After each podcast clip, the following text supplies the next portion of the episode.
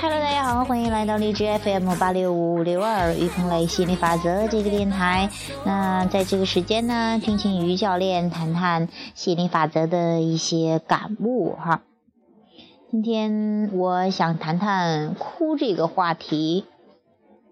呃，里面确实有很多的东西哈。其实生活经历会教你的啊。以前的话哈，我会觉得，比方说小孩哭呀，或者说是自己的家人哭呀，这个人哭那个人哭的话，你会觉得烦，或者是甚至觉得很无能为力，或者同情呀、难受呀。所以说很多人都不太喜欢别人哭的。那自己的话。呃，有时候啊，尤其是对于我来说哈，我可能有一部分人也像我一样哈，就是说，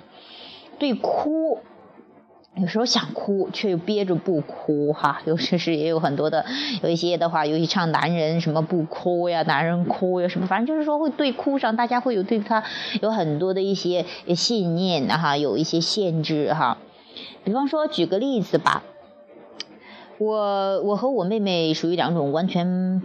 不一样的人，你们说很很多地方都不太一样的，就是关于哭这个话题吧。我妹妹从小都爱哭，她是属于那种啊，一有什么事情觉得有点委屈，觉得自己看不顺眼，觉得很不舒服，她就哭。啊，她一天有时候能哭几十场啊什么的哈，正反正就是，反正就是不爽了就哭，不爽了就哭，哭完了就没事儿，很舒服很自在。而我属于那种不怎么爱哭的小孩儿哈，就是但是爱生气的多。就是说我召唤来能量流，我也感觉不舒服了，但是呢，我没有往它往外释放，而是憋着，憋憋憋到一定的程度了，可能要大哭一场。但是我确实很少哭，以前的话哈，现在的话再有意识的去释放这个东西，因为其实哭的话，它是等于是你召唤很强的能量流，一下子释放不了，它算是一个释放的途径。那想一想是特别自然的事情啊！你饿了想吃饭，渴了想喝水，甚至有想上厕所了哈，呃，你内急了你想去上厕所，这是是很自然的事情。但是呢，你可能会忍住，饿了不吃，渴了不喝，想上厕所还憋着哈。那你想哭的时候，你还憋着，它是很不舒服的一种状态，也是特别不爱自己。想想这么哭这么自然的一件事情，都有这样大的限制，你会你会发现自己的思想里有很多的限制哈。还有一点就是说，嗯，不爱哭的人呢，呃，他有一个。信念的这个信有一个信念，就可能觉得，哎，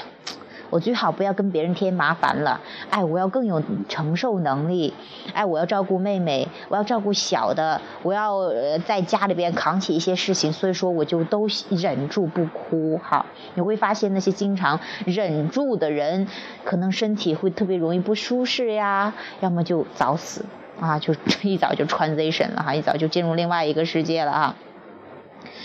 那，嗯，为什么会有这样的现象呢？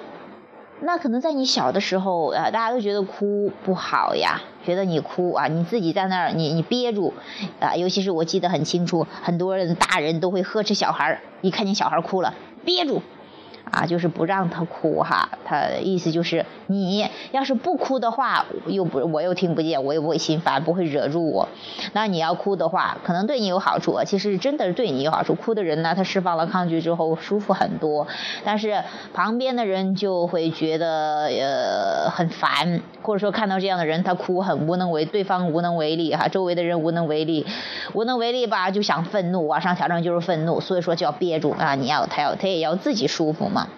所以说，你不知道这里边的道理的时候，你就会发现有很多的愤怒、争吵、要哭呀，你不知道怎么回事有的小可能刚哭两声，然后就被呵斥住了，也不敢哭，憋住，憋憋憋憋到一定程度，这儿不舒服，那儿不舒服了，或者说是默默的流泪呀什么的，他总是在这上面有很多的抗拒。所以说，我在我的印象中，可能以前的话也是在这方面有些抗拒吧。比方说，听到一些哭是最没有本事人干的事情啊，哭的人呢，嗯。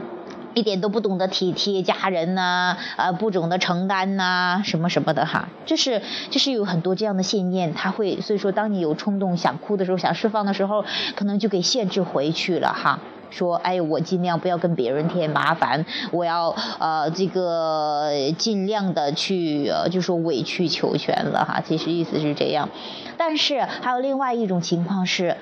你没有啊，就说哎，你能看的事情看得很开，你也可以不哭，你很开心，当然不用去哭了哈。但是呃，如果有些你召唤强能量流一下子释放不了的时候，你想哭的时候就哭，就告诉自己，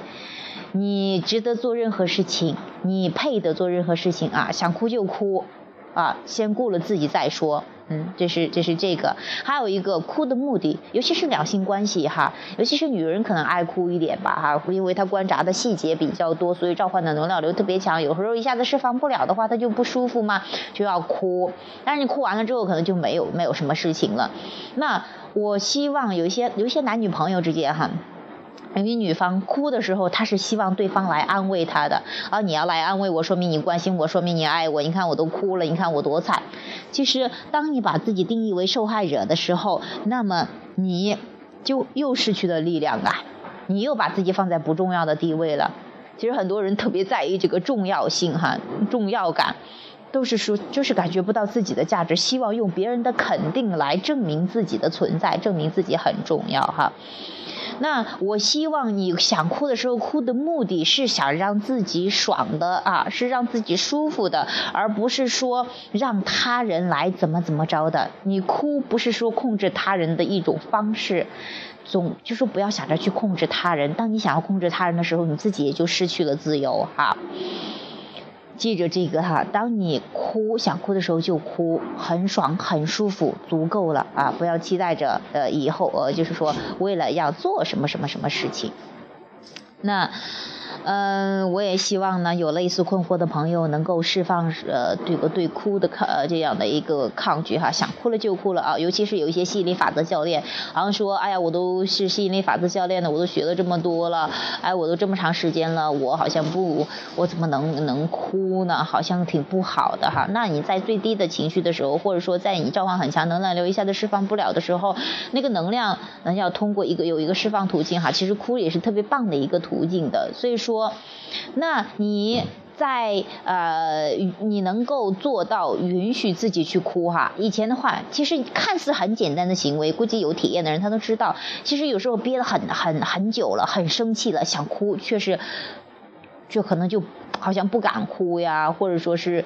呃，觉得丢人呢，太在意他人呢，就有里边有很多的东西呃在里面的。所以说，如果你学习了心理法则，你是心理法则教练，你能够有意识的去让自己哭出来，在状态低的时候哭出来，去释放掉，那也是一个最棒的调整，也是学习心理法则一个最厉害的呃地方哈。所以说，其实不管你做什么，都是为了让自己感觉更爽。都是为了学会爱自己哈，无条件的爱自己，允许自己有各种各样的状态，不是说我自己开心了，我的状态好了，我哎我高兴，我允许我自己，我状态不好了，我就不允许我自己，那不叫真正的允许哈。允许就是说，无论自己是什么样子，我都允许，我都依然可以选择，呃，这个爱自己，可以选择开心，可以选择找积极面啊。好，那今天呢，这个关于哭的话题先聊到这儿。嗯，有兴趣的朋友，想继续探讨的朋友，欢迎加入 QQ 群三八四幺七七六八七，QQ 群三八四幺七七六八七。那我们有可以进一步的互动，进一步探讨人生各个话题。好，本期节目就到这里，下期节目再见，拜拜。